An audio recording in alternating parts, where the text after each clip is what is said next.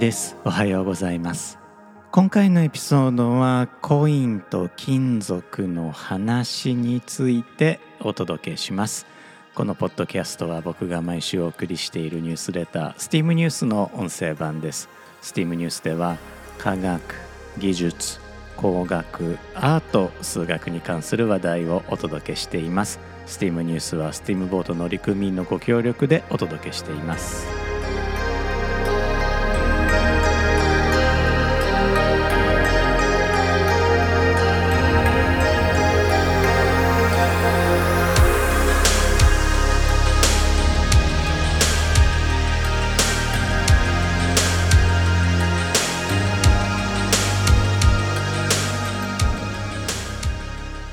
改めまして1です。このエピソードは2023年12月1日に収録しています。このエピソードでは STEAM ニュース第157号から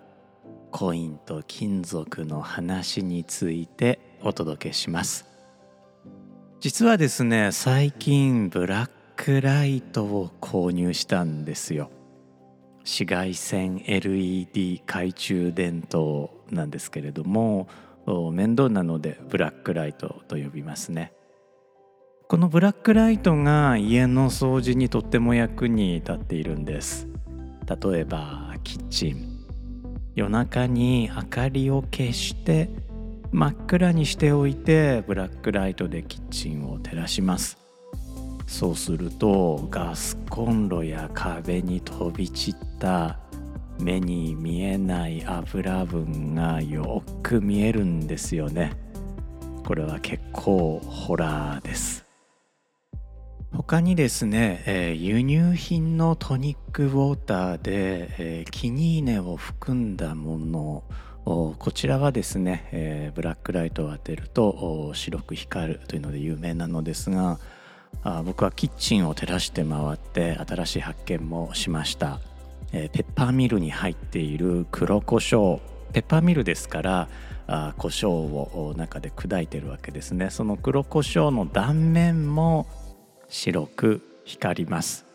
というわけで先ほどスパゲティを茹でまして、えー、無駄に黒胡椒をペッパーミルでいっぱい振りかけてみました。あそしてブラックライトを当ててキラキラ光って綺麗だなと思いながら食べてみました。味は変わらなかったんですけれどもね、えー、無意味な食べ方をしてしまいました。こういった傾向を持つ物質はブラックライトで色を浮かび上がせるのによく使われます。イギリスポンド紙幣やスウェーデンクローナ紙幣にはブラックライトにだけ反応する特殊なインクが使われています。さて今週は紙幣ではなくコインのお話。今週もどうぞ25分間お付き合いください。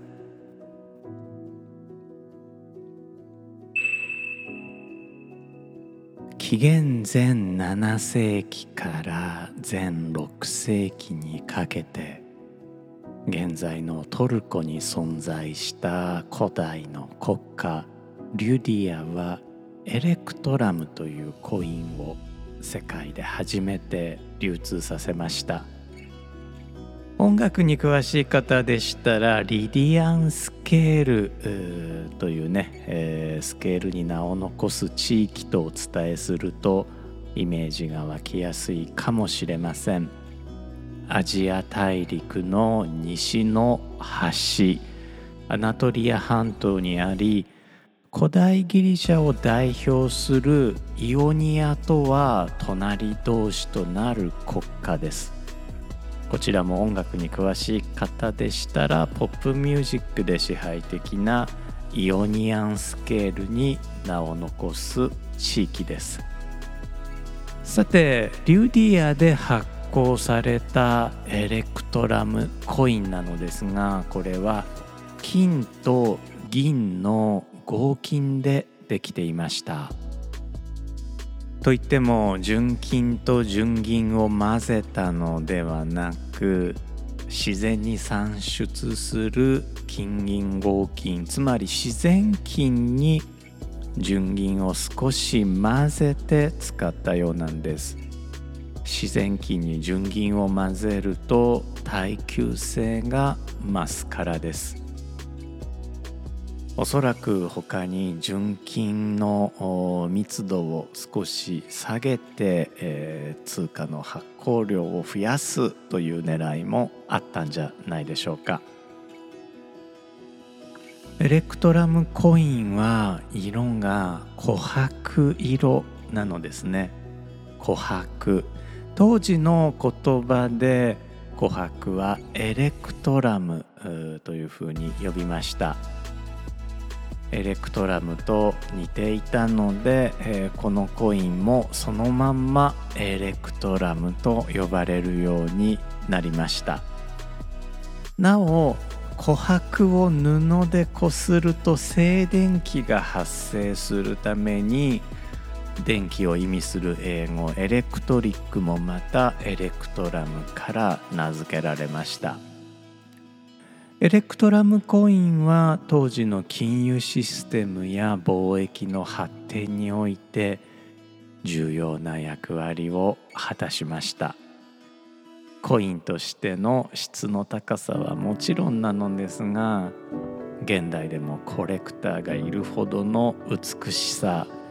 そして、色にもその理由が求められるかもしれません。この steam.fm の今回のエピソードのアートワークにはそんなエレクトラムの写真を使っていますのでアートワーク確認できる方は見てみてください。時間が経つにつれて金と銀を分離してそれぞれの金属でコインを鋳造する技術が発達しエレクトラムのコインは徐々に使用されなくなりました。金貨とか銀貨とかに置き換わっていったわけですね。しかしその歴史的な重要性とそして美しさのために今日でもエレクトラムはコレクターや歴史愛好家によって高く評価されています。エレクトラムは人類史において最も重要なコインと言えるんじゃないでしょうか。歴史上初めて中国大陸を統一した秦は紀元前336年統一通貨を発行します。これが半量銭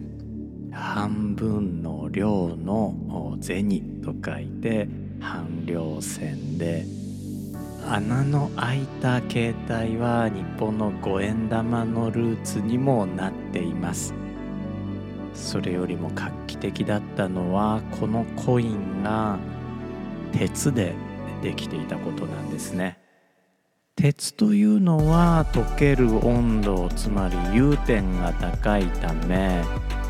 溶かして型に流し込むには強力な火力が必要ですこのように金属を型にはめて造形することを鋳造と呼ぶのですがヨーロッパが鉄の鋳造をできるようになるのはなんと18世紀からなんですね。日本もヨーロッパから伝えられて初めて鉄の鋳造ができるようになりました。あこれらあ日本で初めて鉄の鋳造を行った溶鉱炉はですね、えー、明治日本の産業革命遺産として世界遺産に登録されています。鉄は金に比べて大量に手に入りまた銀や銅に比べて錆に強いため中国大陸では銀貨銅貨を抑えて大量に用いられました。その結果中国大陸で余った銅をこちらをですね銅のままではなくてえー、銅のコインを作って輸出したんですね。これ宋銭と言います。宋のお金で宋銭と言います。宋銭が日本を含む東アジアに大量に輸出されました。日本でもね宋銭という銅で作ったコインが使われていました。歴史的なコインといえば金銀合金のエレクトラムそして金貨銀貨銅貨を思い浮かべがちだと思うのですがアジアでは鉄貨鉄のコインが最初の統一コインだったんです。しかも紀元前ですよ。秦ですよ。キングダムですよ。これすごいことですよね。鉄の鋳造は軍事技術なので残念ながら日本にはもたらされませんでしたがヨーロッパより2000年も早くアジアでこの技術が生まれたというのは驚きですね、え、そして2000年間その秘密を守り通したというのもまあもう一つの驚きなんじゃないでしょうか。なお日本人は鉄の鋳造技術こそ発明できなかったものの加熱して柔らかくした鉄を折りたたんで何度も叩くというまあこれも世界的に見るとかなり独特なむしろ驚異の鍛造技術を発明しています。まあ、ここら辺はお国柄というふうに言えるかもしれません。現代のコインに欠かせない金属がニッケルです銅鉱石とニッケル鉱石は大変似ているのですがニッケル鉱石からは銅が取れないためドイツ人たちがこのニッケル鉱石を悪魔の銅ドイツ語でコプファーニッケルと呼んだのがニッケルの語源です。まあ、英語でもね、えー、ニックっていうと、まあ、悪魔小悪魔みたいなね意味があるんですが、まあ、そのニッケルというのは悪魔の意味なんですね。このように意味嫌われていたニッケルなのですが鉄と混ぜることによってできる鉄ニッケル合金というのが錆に強くて、えー、大変丈夫だということで、えー、18世紀の軍艦ですね、えー、鋼鉄艦という、えー、鉄で覆った船が発明されるとニッケルというのは、まあ、軍事的に非常に重要な戦略物質とみなされるようになっていきます。軍艦マーチで歌われた「黒金の船」というのはこの鉄ニッケル合金で覆われた船ということですね。えー、少し誤解されがちなのですが江戸時代末期に日本にやってきた黒船、こちらはですね鋼鉄船ではありません。ではなぜ黒船と呼ばれたかというと表面をピッチ、まあ、これは重油由来の油ですね。オイルで、固められていたので、黒かった。なので、黒船と呼ばれたのですがこれは木造船になります、えー、そもそもですねペリーが乗っていたサスケ花号というのは外輪船なので船の横っ腹に水車が回っていたのでこれはもう防御の上では非常に不利な構造をしていたんですね。まあ、もちろんあの当時の江戸時代の日本の大砲というのは青銅製で、えー、射程距離が全然短いのでペリーが持ってきた鋼鉄製の大砲。これにはもう歯が立たなかったわけなので防御としては完璧だったのですがこの日本の黒船来航の黒船襲来か。この黒船というのは鋼鉄船ではありません。まあとはいえですね、えー、すぐにこの鋼鉄線というものが発明されて、えー、ニッケルというものがニッケルという金属が戦略物質になっていくわけですね。これは現在でも変わりません。えー、銃であるとか弾丸にもニッケル合金が使われるんですね。と同時にニッケルはコインにも使われるようになりますこれには理由があるんです後ほどお話をします。日本の50円硬貨100円硬貨500円硬貨は銅とニッケルの合金です。これは白銅白い銅と書いて白銅と読むんですが白銅でできています。銅ニッケル合金でできています。ヨーロッパでは1ユーロコイン2ユーロコインにも使われていますしイギリスアメリカのコインもニッケル合金が使われています。また1981年まで発行されていたカナダの5セントコイン。日本の昭和30年発行50円コイン。昭和34年発行50年コインは純ニッケルでした。100%ニッケルだったんですね。現在のコインで純ニッケルが避けられているのはどうやらニッケルアレルギー対策のようです。まあ、例えば腕時計のね、えー、金属ベルトなんかでも、まあ、国産のものだとニッケルフリーを謳っているものが多くなっていると思うんですが、まあ、これニッケルアレルギーというのをねあの起こしにくくするための工夫になります。でニッケルをコインに用いる理由としてそれが事実上の国家備蓄になるという点があるんです。コインにしておけば死蔵することなくつまり有効活用できてそれでいて外国へ流出する心配がほとんどないというわけですね。コインを密輸するってまあまあないじゃないですか。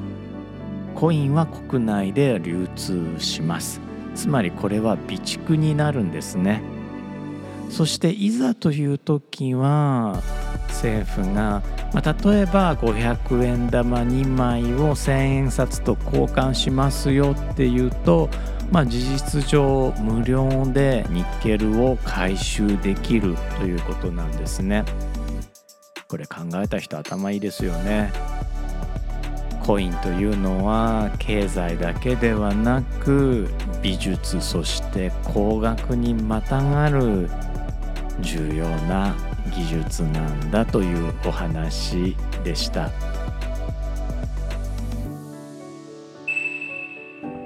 今週のエピソードではお金とりわけコインと金属のお話についてね、え、お届けをさせていただいたのですが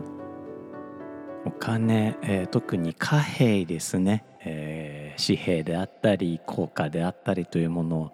これは技術でありそして、えアートでありということでとても面白いテーマになりました。紙幣についても改めて、えー、steam.fm そして、えー、メールでお送りしているニュースレター Steam ニュースで取り上げていきたいと思っています。このエピソードでお金について取り上げたのは2023年12月の科学系ポッドキャストの日。イベントの共通テーマとしてお金、えー、ということになったからですね、えー、12月の科学系ポッドキャストの日イベントのホストは、えー、同じくポッドキャスター科学系ポッドキャスターのコペテンナイトさんです。こちらもね、えー、すごくためになるトークを楽しくされているのでよかったら聞いてみてください。このポッドキャストはあメールでお送りしているニュースレター STEAM ニュースの音声版なわけなんですけれども今回のエピソードに対応するのが STEAM ニュース第157号になります、こちらではですね、今週の書籍今週のテッドトークそして Q&A なんかも一緒にお送りをしているのですが今週の書籍として紹介させていただいた本が面白かったので、えー、こちら steam.fm でも少しご紹介をしてみたいと思います。紹介した本は大村大二郎。お金の流れでわかる世界の歴史。富経済権力はこう動いた。帯にはですねローマ帝国は脱税で滅んだ。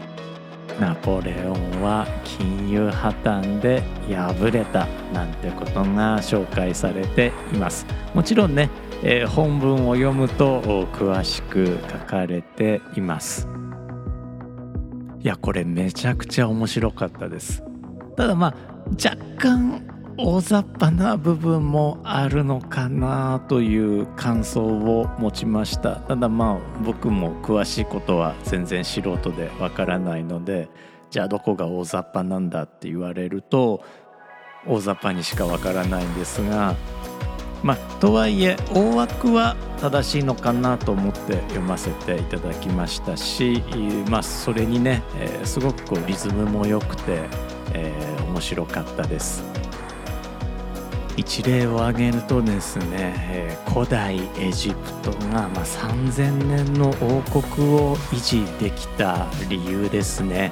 えー、これは徴税システムが非常にうまくいったからあというふうなことが書かれています。いや3000年の国家を維持するというのは並大抵のことではないですよね。徴税というのはあもちろん計算もできなければいけないしそれを記録するという文章を作る能力も必要になりますし、まあ、そういう意味ではこう官僚機構というのが非常にしっかりしていたということですね。まあ、僕も古代エジプトの調査をしているのですが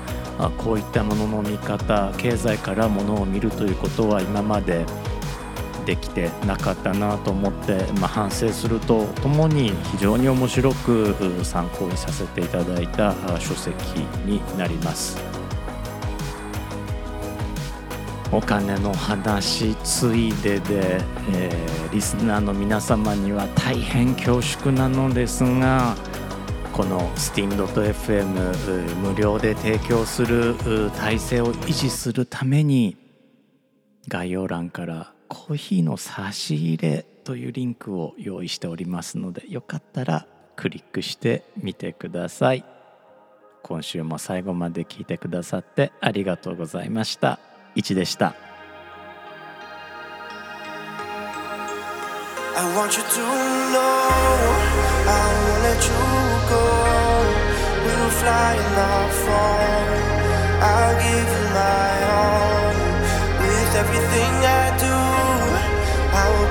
Love you.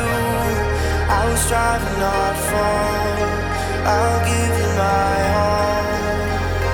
Cause we're